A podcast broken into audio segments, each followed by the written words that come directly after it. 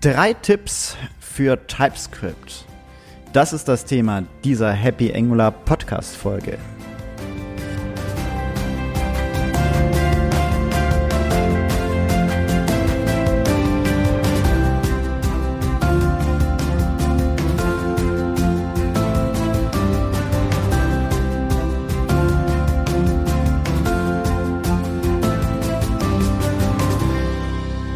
Hallo und herzlich willkommen zu einer weiteren Ausgabe des Happy Angular Podcasts.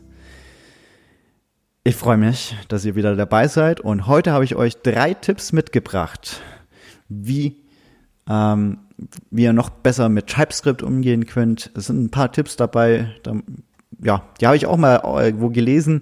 Das sind jetzt manche Sachen nicht ganz alltäglich dabei und manche, die kann man doch äh, eher häufiger einsetzen. Tipp Nummer eins, also legen wir los. Tipp Nummer eins, wie wir Imports von Interfaces nicht mehr benötigen würden. Ja, also ich mache immer ständig mit WebStorm immer Importe rein, also das, äh, ja, aber man kann die wegbekommen. Und da gibt es zwei Wege.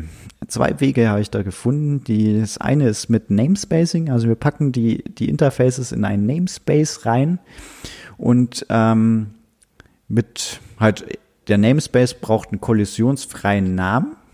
Das ist wichtig. Und diesen Namen von diesem Namespace, Punkt dem Interface-Namen, der da drin steckt, der muss auch noch einen Export vorne dran haben, also Export Interface und dann der Name des Interfaces.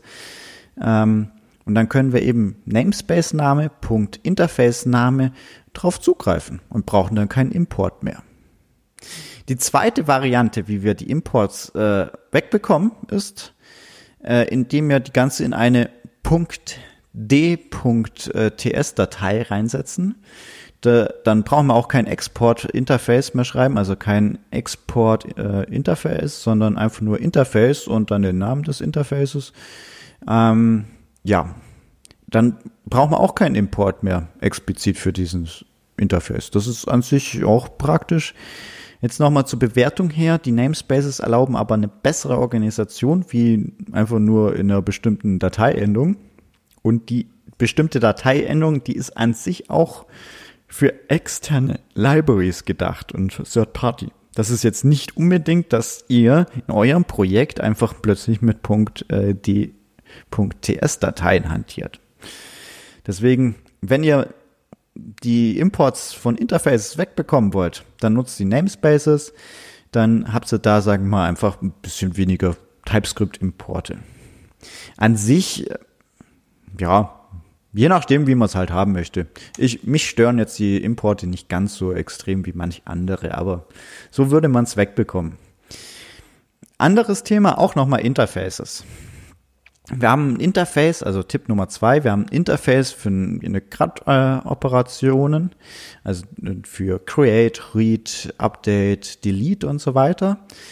Ähm, und wir haben halt dann gegebenenfalls verschiedene Szenarien, wo nicht immer alle Pflichtfelder sind. Also zum Beispiel bei einer äh, Create-Operation haben wir vielleicht, sind alle vier Felder, nehmen wir an, das sind einfach vier Felder, A, B, C, D. Ähm, und alle sind Pflicht. Da ist dann vielleicht äh, eine davon ist die ID, dann haben wir einen Name und so weiter. Jetzt bei einem Update bräuchten wir tendenziell ja nur das, was geändert wurde und das, was ähm, und die ID, wie wir es zuordnen können.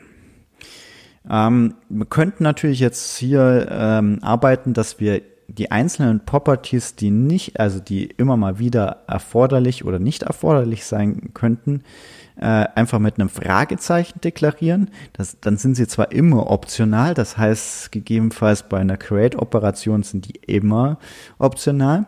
Oder wir ändern das Ganze, dass wir explizit in einem bestimmten Fall einfach die Partial von ähm, JavaScript, JavaScript-Standard einfach nutzen, einfach partial, das ist ein Generic, dann in die, ähm, ja, ich nenne es mal Spitze Klammern, HTML-Klammern, dann einfach das Interface rein und dann ist alles optional. So würde man das auch wegbekommen. ja, so würde man auch dann die Daten reduzieren bei einem Update, dass man eben nur die Zuordnung, da ist die ID übergibt und dann nur die geänderten Daten. Und der Rest alles auf undefined. Ja, so viel zu Tipp Nummer zwei. Wir haben noch Tipp Nummer drei. Fehlermeldungen bewusst ausblenden. So, das ist jetzt aber äh, ein Tipp eher für Fortgeschrittene. Wir können mit add ts-ignore einfach Fehler, Warnungen ausblenden und so weiter. Ähm, das einfach als Kommentar hinzufügen. Das kann mal der Fall sein, also hatte ich auch schon ab und an mal den Fall, dass einfach der Compiler oder äh, die IDE einfach nicht verstanden hat, was ich gemacht habe. Jetzt nur ein Tipp jetzt an der Stelle, wenn ihr das mal verwenden wollt. Ist dieser Code nicht nur für die IDE, also für die Entwicklungsumgebung, nicht verständlich, sondern ist es eventuell auch für einen neuen Entwickler oder für einen anderen Entwickler genauso unverständlich wie für die Entwicklungsumgebung? Dann ist es vielleicht auch besser, noch ein bisschen Zeit reinstecken, dass es nicht nur die Entwicklungsumgebung zu ver äh, versteht, sondern auch eventuell der andere Entwickler. Wobei man natürlich auch einen Kommentar hinzusetzen kann. Ich finde nur, je mehr Kommentare in dem Programmcode drin sein müssen, das, entweder desto schlechter ist es der Programmcode, weil man ihn nicht offensichtlich versteht, oder man rechnet mit schon nicht so erfahrenen Entwicklern, die es sonst nicht verstehen.